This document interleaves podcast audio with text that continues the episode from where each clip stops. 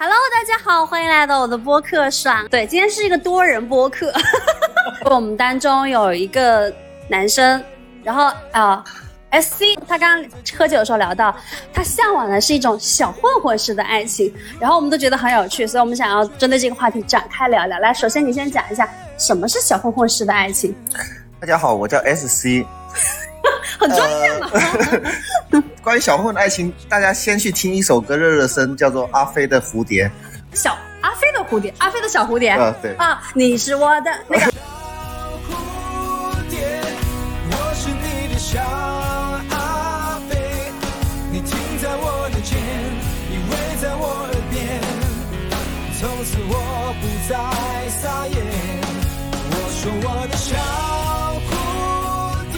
讲你觉得小混混的爱情是什么？就是你向往的那个小混混的爱情，呃它是什么样子？它是就是两个人就是本能的吸引吧，然后就觉得是就真的是友情饮水饱那种状态。嗯，对对对对。对，然后刚刚你刚刚提到一个画面，就是、嗯就是你刚刚说到你小混混式的爱情，你觉得什么是比较浪漫的？除了那个城中村，还有一个就是你说你骑那个对，就是一个是在城在城中村没有空调硬板床上，嘎吱嘎吱嘎吱嘎吱的那一次，确实就特别的难忘。还有就是骑着电动车和他在呃在桂林的画廊吧，就那时候人也不多，嗯然后下着小雨，嗯，然后我们就两个人在在山水之间就这样骑着，他在后面抱着我，我就感觉，嗯，我也不知道咋说，那那应该就是爱情吧，就是很美好的感觉。就是你们想一想，就天意有情，临就是结束的时候，刘德华他骑着一个电动车，后面是吴倩莲抱着他，然后大家就是要玩命天涯，嗯然后就是随风飘荡又自由自在的那个感觉，差不多是这样。是这样的。OK，好，我略微的稍微的补充一下，刚刚我们谈到那个小混混式的爱情，我们一致会认为它的那个特点就是要非常的热烈。一见钟情，然后两个人就是有那种互相就是相依为命的，然后其次是大家没有在管现实条件是什么样。总之，我今天认定你就会跟你这个人在一起，差不多是这样吧？是的，差不多是这样。来，好，我们的另外一位嘉宾，我们的这个楚门，他刚刚是有话想讲。然后我觉得，嗯，他的那种感情，因为他刚才形容的时候，我挺有画面感的，就是，呃，因为对于我的一个来说，呃，我的一个生活的背景，可能无法去想象，为什么他就是作为一个哈，从美美国来回留学回来的人，然后会对在城中村又没有空调，又很燥热，但是又有点会有一点小脏的这个环境，有那么大的一个性兴奋度，嗯嗯对。嗯嗯，而且他觉得那个部分他，因为刚刚 S C 有提到一句话，就是他其实本人不太喜欢做爱，但是但是他觉得那一次是他非常难忘的一件一个一个一个场景一个记忆，对，一个可以他形容是他认为最完美的、是是完美，最完美的。对完美的，然后，然后，但是我对这一个词印象很深。他说，呃，为什么会最完美？他说就是又白又嫩。好，这个可能播不了 啊，就是在就是在描述他的当时那个女友的身体的状态，啊，或者脸的一个皮肤吧，对对对对，对，然后其实让我就很有画面感，就是可能我们我们在北方人家里，可能老一辈或者父母都会给蒸那个馒头或者包子，嗯就尤其是发面儿的，嗯它那个发面儿吧，嗯就是在高压锅或者大的大蒸笼里蒸的吧，那冒着那股热气儿，嗯，然后那个白嫩，咬一口松软的那种感觉，很有很有画面感。你描述的也很精细，对呢，是呢，你看当事人都笑到不行，合不拢嘴。哦，你你觉得这种小混混式的爱情对你有吸引力吗？嗯，其实刚才我是无法理解了，但是后来我突然有一点跟那个 IC 有一点点共情，共鸣，是什么呢？嗯，所以我觉得他那个，嗯，作为一个他的家庭背景来说，或者他的一个学历来说，啊、不是说就是有一个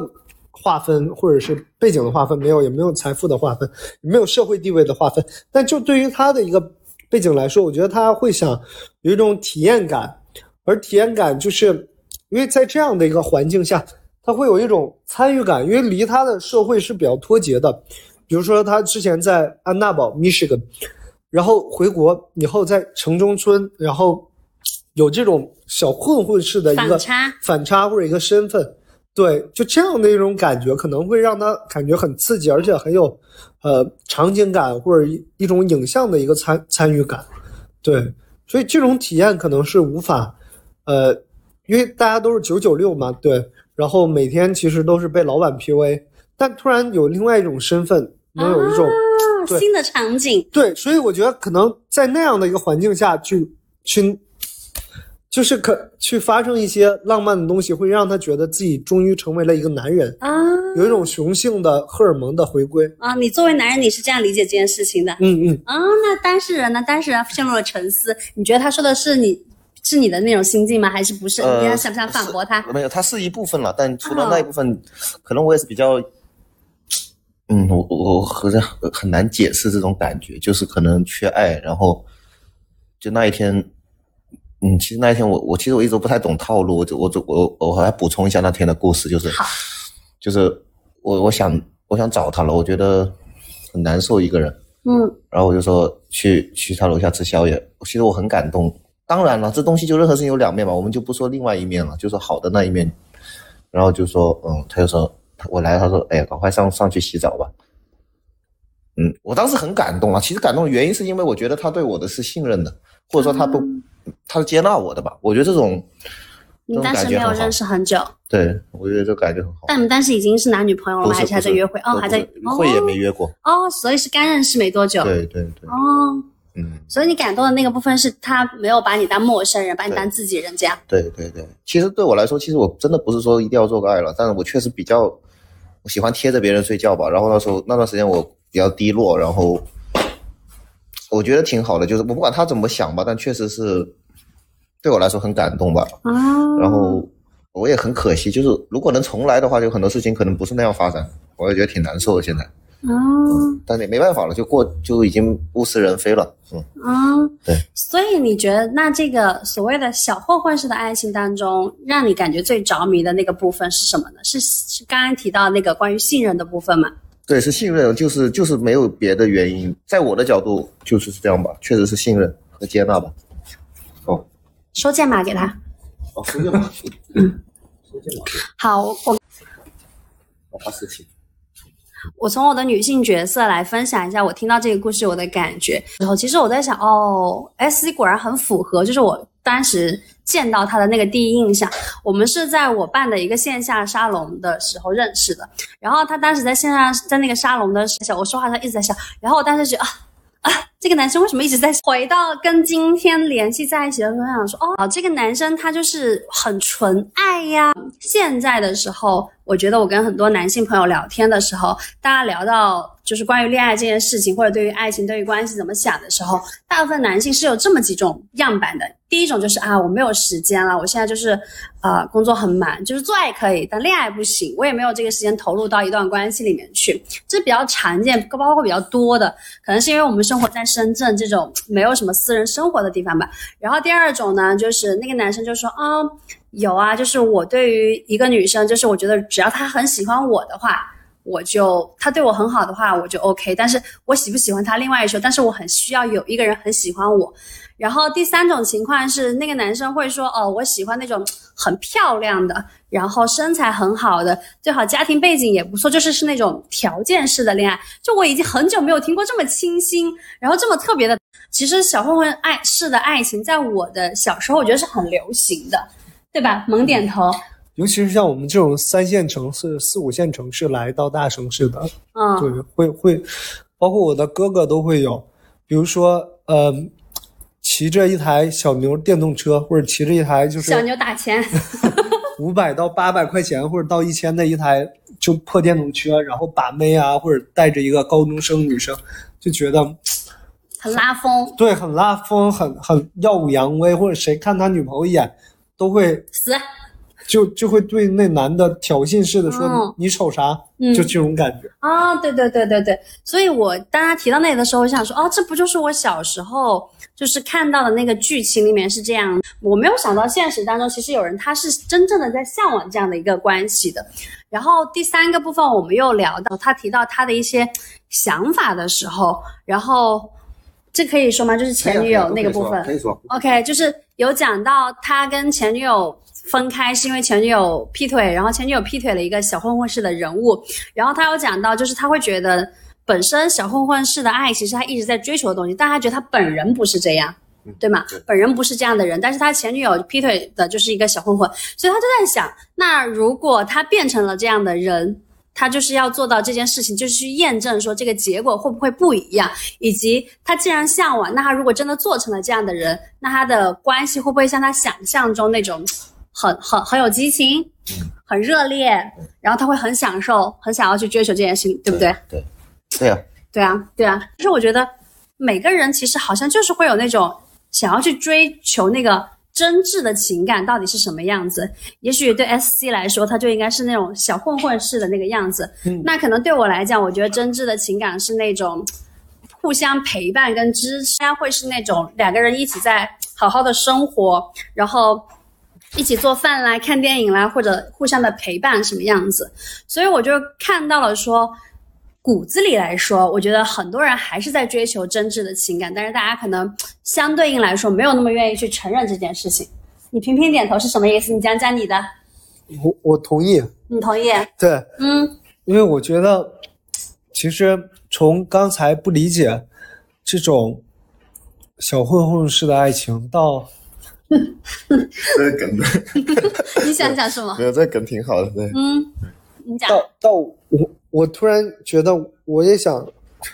在下一段恋情的时候，无论会不会长久，就是我可能会想去他家，哪怕他住的不在城中村，住一个大 house，嗯或者是比如说，呃，对，去给他做饭啊，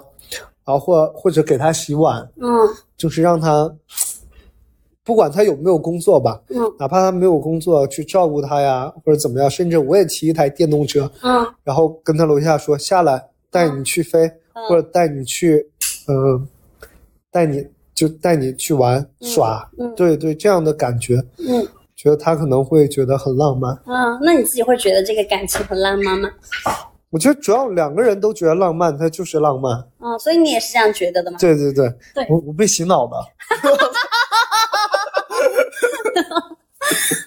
然后其实说到这里，我其实就会想说，每一个人其实，在追求那个真挚的情感，其实背后在追求什么样的东西？我觉得这话题也是蛮值得去讨论的。你想不想先发言？嗯，我我也我已经沉浸在回忆里了，我也不知道说什么，但确实回不去了，但是确实很美好。和上一段对对对对，嗯就我们刚刚在吃饭的时候还聊到一件事，因为他说他最近在聊一个就是跟他前女友很像的往往类亲的故事，然后他说那个人性格也很活泼开朗，然后就说到说那个就很小混混式，就是他们两个很热烈那个状态。我说啊，那周六一定要带过来线下沙龙在一起玩呢，因为我当时就提到说，我说。我的我的一个发现跟我的感觉是，大家现在又不谈论爱情，然后一谈论到爱情就觉得就是情比草贱，然后然后这个状态其实很不 OK，不是很健康。第二个部分是大家不再追求那个真挚的情感，也就意味着大家其实会减少非常多人跟人真实的那个相处的机会跟方式。比如说，在我们那个沙龙上，大家会有机会去呃分享跟讨论到自己对于很多对于爱性关系，对于一些自己的面向是怎么样去认为的，这些是非常真实的讨论。比如说，我们会有一些肢体接触的一些身体游戏，它既不冒犯边界，但是呢，你又会真实的感觉到对方想不想给予你这份关注也好，比如说眼神上呀，比如说身体上的肢体接触，你能感觉到对方是不是愿意放心让你绑起来也好，让你抚摸他也好，或是做一些别的小游戏也好，我觉得已经很少缺少这样的方式来看到人跟人之间其实可以很单纯跟很就是很很单纯真挚的相处了。因为如果说我们都觉得就是现在最重要的事情是搞钱，而不是去追求一段呃有质量的关系，或是我想象中那种关系，那些那些东西的话，那其实大家出去约会的方式就会变得非常的无趣，也不是无趣，就是很难深入到自己内心真实渴求的东西。可能大家聊来聊去就是我赚多少钱，我在哪里上班，我住哪里，我每天吃什么，早安晚安。还有我想想，大家还会聊什么？吃了吗？睡了吗？啊，对，就是这些话题其实无法深入到人的内心去嘛，就很难突破那层边界。那有些人他可能是内心很丰富的人，大家可能表达就不是很愿意表达。那有些人是可能根本没有这个空间跟这个方式去做这个表达。那说来说去，如果我们想要去真实真的去找到适合我们的人，或者匹配我们的人，或者大家因为比如说像小混混的爱情这个话题，如果不是我们今天就是聊到最后。不然我们其实根本不知道有人在追求这个事情，我们只会看到说哦，这个人的性格是什么样子，这个人的外表是什么样子。所以这一些我们内心真实的渴求，事实上它是需要有一个方式、空间能够去探讨出来的。所以我自己就会想到说，哦，原来我做这个沙龙很重要的一点是，大家可以有一个这样的机会去做一个这样的展现，所以我觉得就很有意义。对，好，又有一个频频点头的人来讲讲。来跟大家讲讲你是谁，学霸啊，这是我们学霸。Hello，大家好。嗯，我在刚刚听到 SC 在讲他骑电动车这个片段的时候，有激起我的一段回忆，就是，嗯，上去去年前前年的时候，我还在字节跳动，然后当时的工作非常的忙，嗯，然后但是但是我在极客上有认识一个上海的男孩子，他们是刚从美国回来，在福州隔离。所以那段时间就是他们隔离结束之后，然后我们一起吃了顿饭。后来呢，我们是有好几个人一起，就是在呃福州、在泉州去度过了非常快乐的几天。因为当时他在聊到说，呃，我们所谓骑电动车，因为当时我们骑电动车去了那个地方叫什么来着？反正忘了，是一个海边。然后我很喜欢海，我很记得我们那天就是非常的快乐。我们在一路上两辆电动车，四个人唱着歌，然后天气特别好，风很大。然后还很蓝，我们就聊了很多很多的事情。我们在我不喝酒，但是当天我喝了一点啤酒去看周杰伦的演唱会，就是这段回忆真的很美好。就其实我就联想到，大家可能想象中对于一段浪漫的回忆，都可能是跟金钱有关。当然，这个也肯定是你能够坐跑车，肯定是会比骑电动车更舒适的。但是我觉得快乐这件事情其实是跟金钱没有关系的。嗯，同意。在这一点上，我觉得这段回忆其实也也把我带回到当时的一个场景，我会觉得这一段非常的美好。然后第二个有呃激起我来的一个一段回忆是今天早上我刚刚跟你讲过的，就是嗯，我昨天晚上因为一个一个事情会非常的生气，然后会没有休息好，然后早上的时候会觉得非常的委屈。嗯，但是这个时候我想到了，在我和我前任在一起的时候，同样的事情，他有完完全全的包裹住了我的那一个状态，而这个处理其实和刚刚 S C 有说到的，就是你可能不 care 对方到底是什么样的条件，然后你也不 care 对方，呃。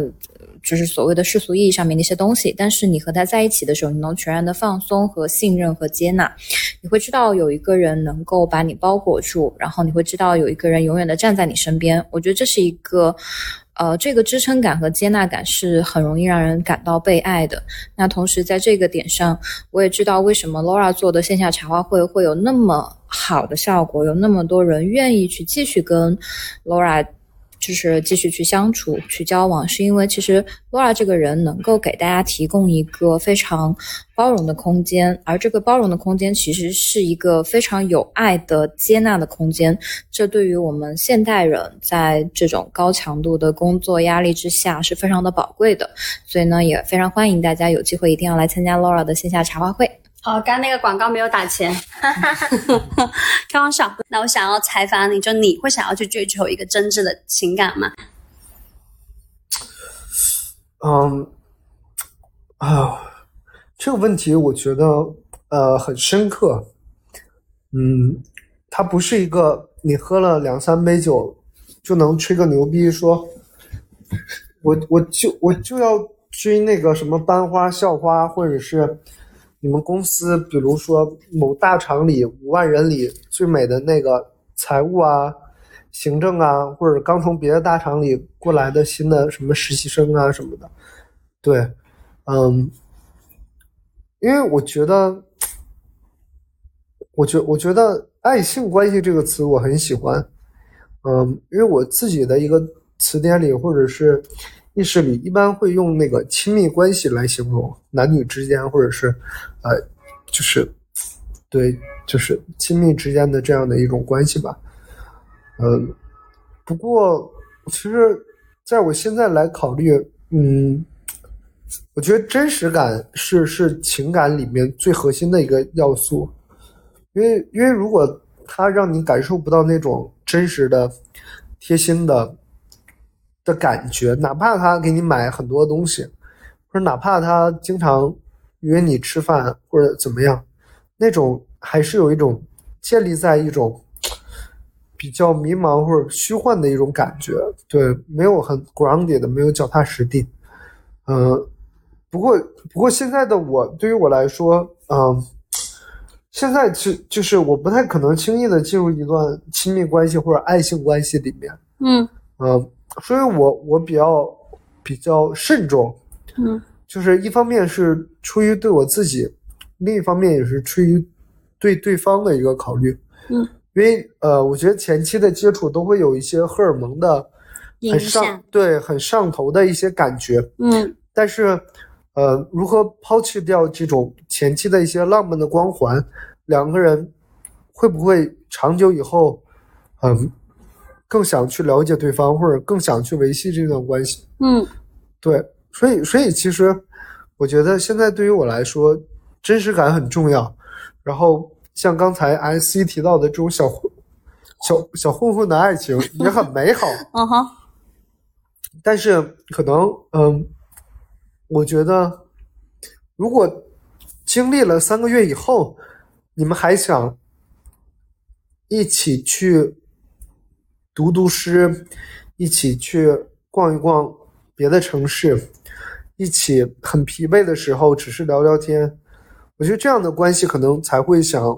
往男女朋友或者是深度的去发展吧。嗯，所以这个是你。就是你的模式里面，你觉得一个长久的、真挚的情感的一个状态，它应该就是要就是要经历过那个新鲜期，以及它会是一个长久打算为目标的。对，嗯，因为我我我觉得现在很多很多人，包括我在内，就是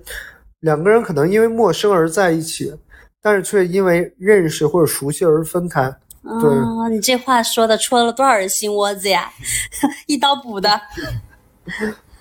嗯，对。那那回到 S C 身上，其实我觉得小混混是爱情跟我们谈论刚刚谈论的好像就都不一样，因为我觉得小混混是爱情应该没有在管未来吧？我来补充一下，就是这来来来，这里是我非常反对的一个点。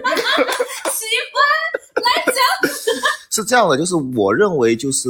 呃，大家把这个事情完全对立了。在我眼中，这两这完全就是两件毫不相干的事情。为什么哈？就是怎么说呢？就是就是上头归上头，然后合适归合适啊。就是像我身边有个朋友，他之前有说过一个话，就是就比如说你是一上头的，在淘宝上买了个东西，和你看了很久买东西回来之后，其实最后合不合身都不取决于你到底是上头还是看了很久，就最后你试了才知道。所以这两个是两件事了，在我的认为中。然后，然后我再说说我个人偏执的观点，就是什么呢？就是我觉得以就是长远的关系，长远的生活更。它偏向于理性或者偏向于一种包容感吧，那它可能在我眼中，它它其实不是爱情。大家都说最后爱情就会变成亲情，所以可能对我而言更加珍贵或者特别的，反而是前面的上头感的那种爱情吧。因为我认为，就两个人如果足够的喜欢、足够爱，后面因为最终大家其实生活你不，大家可以想象一下，就像跟亲人也有矛盾，跟最好的朋友有矛盾，对不对？就那是个共性的东西。而我认为，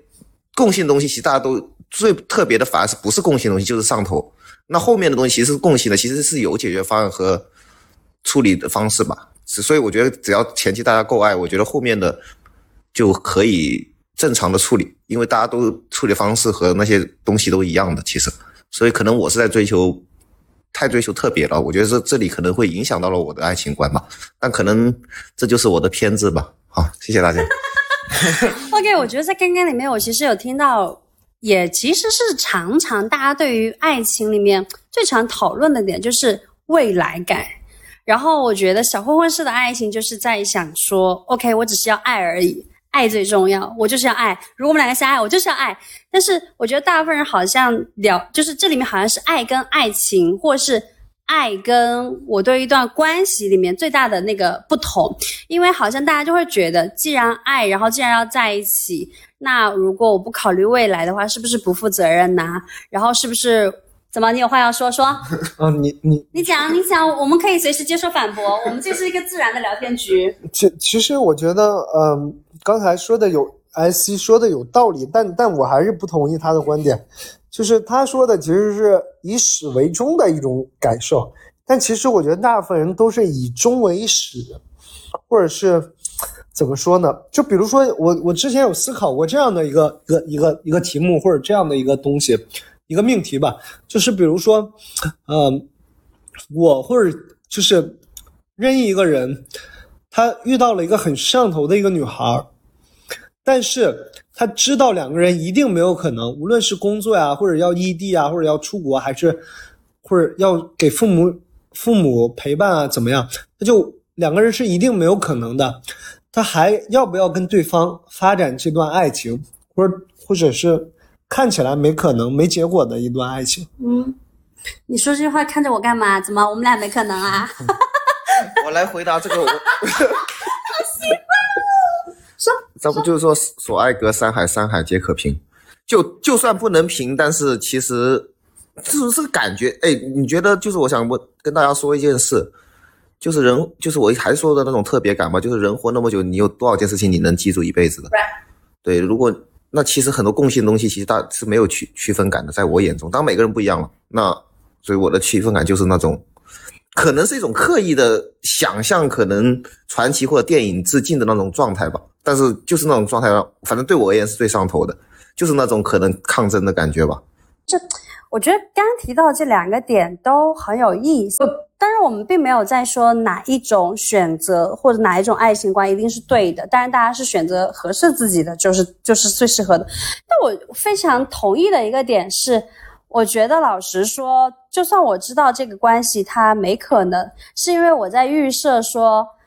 如果他有可能，我们要遭受什么样的痛苦。就比如说分离的痛苦，比如说阶级地位不平等的痛苦，比如说呃其他的我不知道，总之有各种各样的痛苦，是因为我在预测说，如果我们在一起，肯定要经历很多的痛苦，肯定要经历很多的考验，那好像这个时候爱就变得不值一提了一样。这个时候我们纯爱党就要拍案而起，哪里了？爱哪里不值得一提了？你要知，我现在也三十一岁了，我回头想一想，就是。我觉得在我过去的人生当中，能够遇到那种我真的喜欢，对方也喜欢，然后两个人想要在一起的人的概率非常低。就是我觉得我已经算是我认识的人当中能够出去社交或者有几率去认识新人的人当中概率比较高的那一类人了。而且我认识的人群还都样本还都比较丰富，就是什么样类型的人我其实都能认识，除了那种大家就是非常。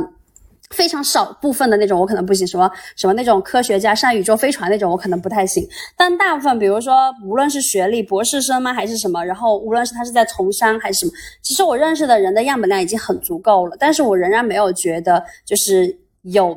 多少人是我真的喜欢或是想要跟他在一起的，我可能单纯会觉得这个人啊、很好看很帅呀，很很漂亮啊，人很优秀啊，他很聪明啊，他有很多的才华呀。那或者是哇，这个人我跟他聊天起来，我真的觉得很受启发。这个人他一直能够带领我往前走，或者是我觉得哇，这跟跟这个人做爱很爽，但是哎，好像有哪里还是有不对劲。我的意思是想说，你真的发自内心的那一刻想要跟这个人在一起的人，真的很少很少。然后，首先我是因为觉得这个能够遇见的概率很低，你会被什么样的人吸引，就是会被什么样的人吸引。身体它总是很诚实的，所以如果这个概率这么低的话，为什么还要觉得爱是不值得的？爱当然值得。那回到第二个部分，就是呃，大家那种长远考虑，就是未来党的这种在焦虑说没有发生的事情，或者在后悔过去自己没有做好的这种这种类型的时候，我就会觉得说，那现在是用来干嘛的呢？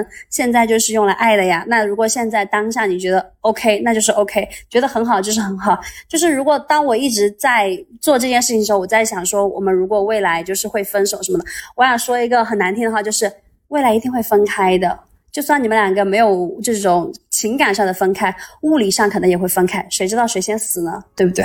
就是我觉得没有必要去考虑那个事情，但是如果当下双方是就是觉得想要在一起，而且愿意在这件事情上去做些什么的话，那就是可以在一起。对，所以这个其实是我的观点。你想要反驳吗？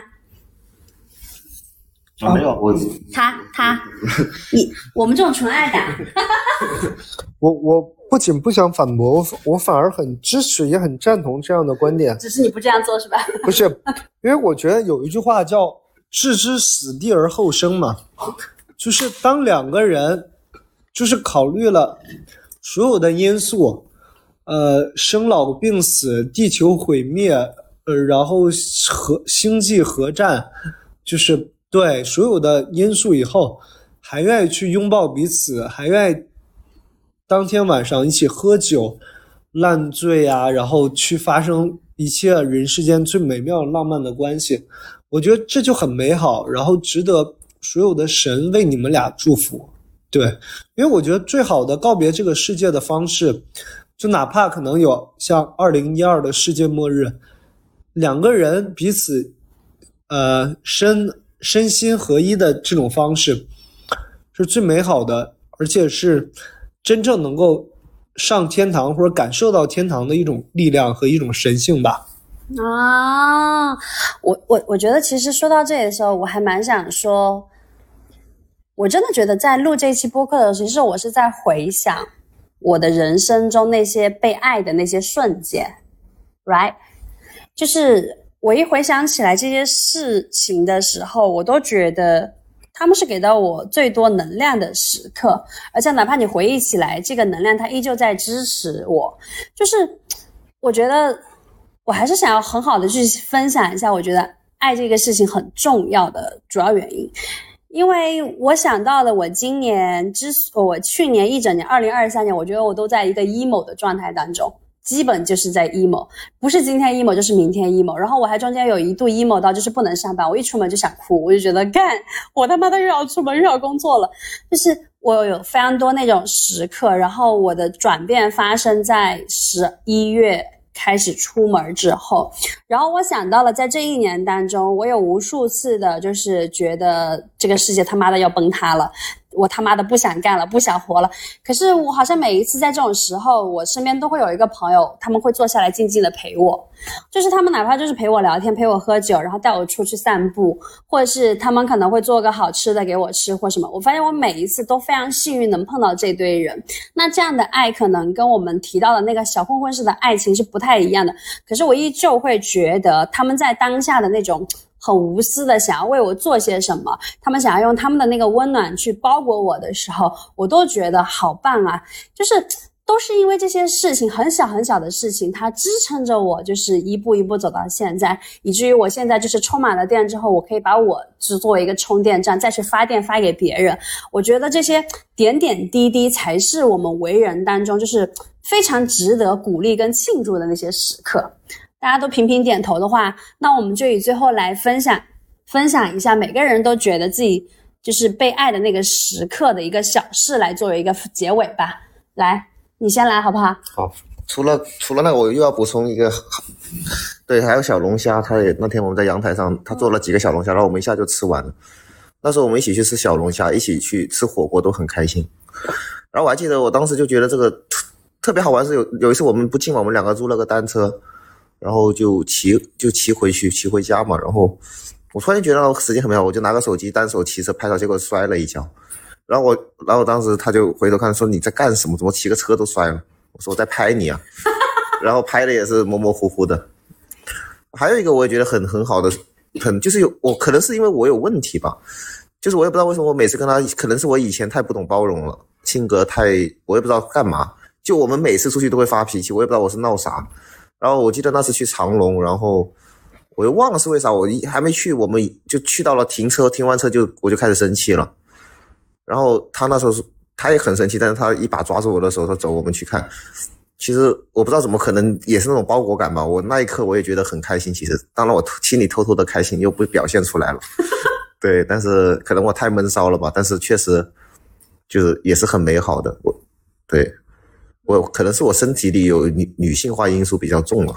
嗯，对对，好好，我讲完了。我觉得在你刚刚那个分享当中，我听到了一个，就是他非常坚定的在选择你，对，那种感觉确实让我很，对，是很震撼人心的力量。我觉得，因为确实是了，就是包括其实其实为什么我总觉得这种所谓的小混混或者是不顾一切的东西很珍贵，因为确实像刚刚 Laura 也说，就是现实社会大家都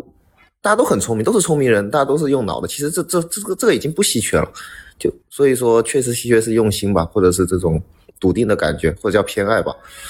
呃，我也很抱歉，可能以前我做了很多错事，我其实是，哎，我我基本都会很后悔了，就后悔也没有用，但是我只是希望年轻朋友还是珍惜好身边的人吧，就是，对对，好，嗯，我有想到就是那种很，就是我我不得不再提到自己，就是刚刚那个故事很感人，然后我想到就是我一直。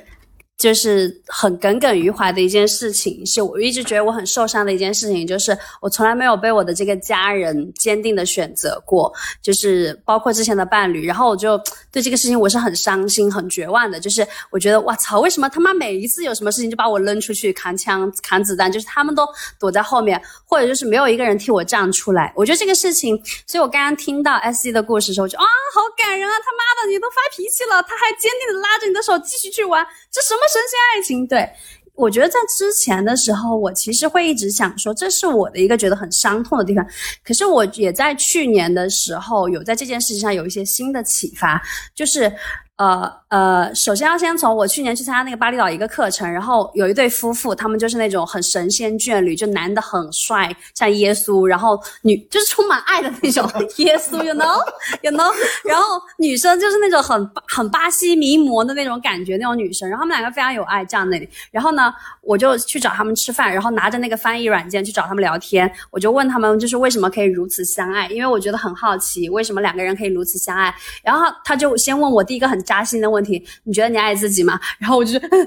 我没有那么。能够笃定的说出来，我觉得我很爱自己，就是在当时的那个时刻。但现在我可以了。然后第二个时候，他就问我一个问题，他他啊，他不是问我，他就跟我说说，其实他们当中也有非常多的矛盾，也有很多的冲突，包括去上那个课之前的两三天，那个女生她还觉得很生气，她就一气之下都不想去上那个课了。是那个男生，他就非常坚定的坐在那个，把他拉到房间，然后拉着他的手，很认真的跟他讲，他说无论发生什么事情。我都会跟你一起去上这个课程，然后我都会留下来陪你。他说那一刻的那个很笃定的那种，无论如何都会被坚定选择那一刻，非常的戳中他。他也觉得他们相伴以来就是结婚十几年了，他们有三个小孩，能够保持保持如此恩爱的主要一个原因就是他会觉得他每一次都被很坚定的选择。所以包括 S C 今天说到这个故事，包括联系我自己的过去，我就会想说，对，被坚定的选择真的是一个非常可贵的品质，以及。能在这个当中感受到那种坚定不移的时候，我就会觉得哇，就是被爱包围，很很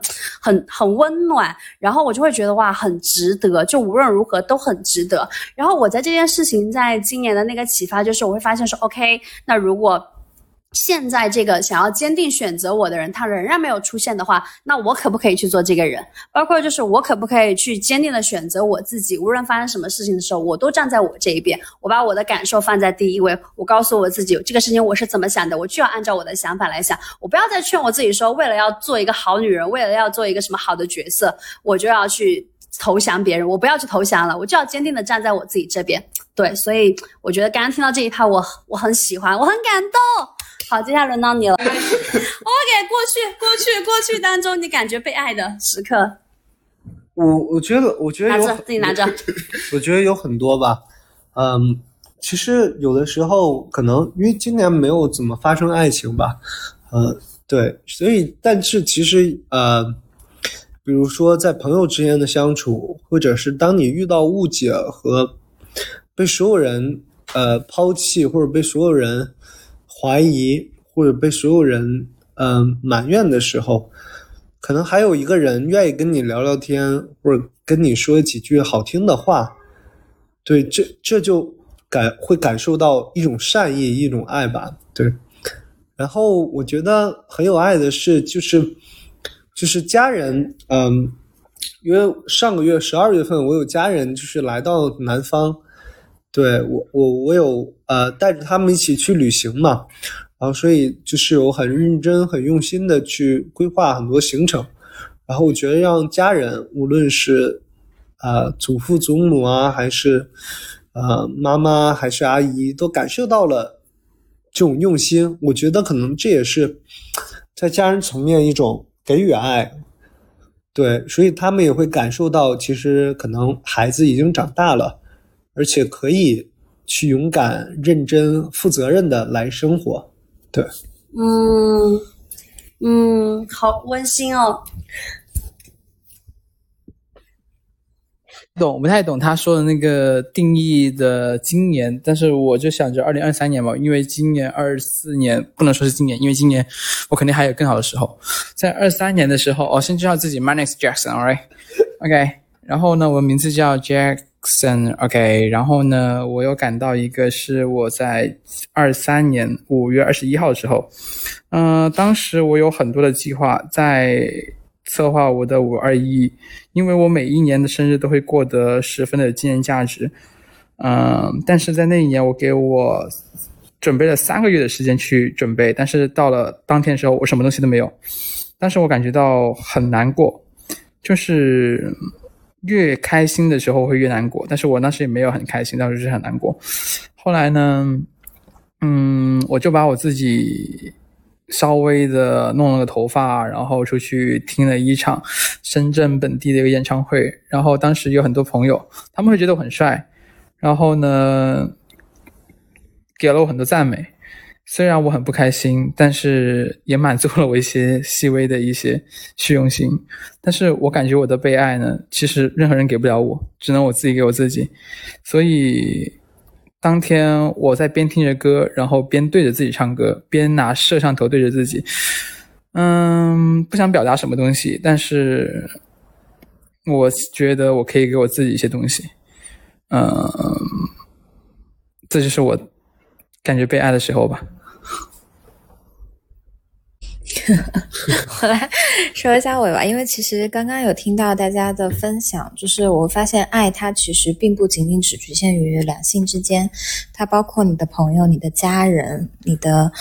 爱人，可能还有你对于你的宠物或者你的爱好等等。我觉得这个爱是很广义的爱，嗯，那我觉得。从我这个视角，我觉得我还是聚焦在我来深圳之后，或者说我最近这半年的时间，我感受到的爱吧。因为这这时候我脑子里面冒出来很多人，比如今天像我跟 Laura 说，啊、我很委屈，然后他给了我个巨大的拥抱，这个时候我感觉到被爱。包括我因为受伤，然后 Summer 一个就是很少做饭的人，然后厨艺练得特别棒，这也是我感受到被爱的时候。然后包括有朋友，因为我就是呃约会的时候，然后天气巨冷，我们住的巨偏，其实周围什么都没有，外卖都送不到的情况下，然后因为我说想泡花瓣浴，然后他出去跑了全程去买了唯一的一束玫瑰花，这也是被爱的时候。还有，嗯，当我觉得。嗯，我我其实是有情绪，开始对自己有一些否定的时候，朋友在我的情绪之间竖起了一道墙，这也是悲哀的时刻。包括还有很多的人，他们给我的爱的形式不同。嗯，我觉得这些细小的事情其实是逐渐积累起来了，让我知道我在接受到这么好这么多的爱以后，我更知道如何去爱我自己了。而这一些爱，它汇聚起来，它给我最大的底气是，我知道这个人生很艰难，人生游戏其实真的很难，它不轻松也不容易。但是呢，这些人给你的爱，让你知道，如果你想休息的话，还有这么一个栖息地，你可以稍微放松一下。你知道会有人拖住你，所以我觉得爱它的伟大之处在于，你知道人生这条注定只能孤独行走的游戏打怪升级之路上，还有人可以。在那里等着你，在你需要的时候陪你，我觉得这个是非常伟大的事情。所以朋友们，勇敢去爱吧。笑死。好，没有想到这一期我们本来在聊小混混的爱情，可是最后落脚到好像在向在从宇宙中心呼唤爱，对吧？对，然后但我觉得也很好，因为其实我们在聊小混混式的爱情的时候，其实谈到的就是这种热烈、坚定、相信爱这件事情本身，然后觉得想要爱就去爱，很果断、很坚决。你知道，越聊到后面的时候，就是越想跟大家说，快去爱一下。如果就是今年都没有感受到被爱的瞬间的话，就要学会自己爱自己。然后你知道，爱就是发生在每时每刻，可能你只是觉得今天酒很好喝，灯光很漂亮，然后你周围的朋友都坐在一起，然后有一个朋友他是他十二点后才生日，所以我们一起坐在这个客厅里面等他十二点，等到十二点，然后为了给他唱生日歌，然后他还点了个蛋糕，对。我觉得这些都很棒，日后想起来都会觉得这些是非常滋养自己的瞬间。所以朋友们去建构自己的支持系统吧，去建构自己的爱的系统吧，这些都很好。好，最后跟大家说一句晚安啦，拜拜，说拜拜，说拜拜，好，拜拜。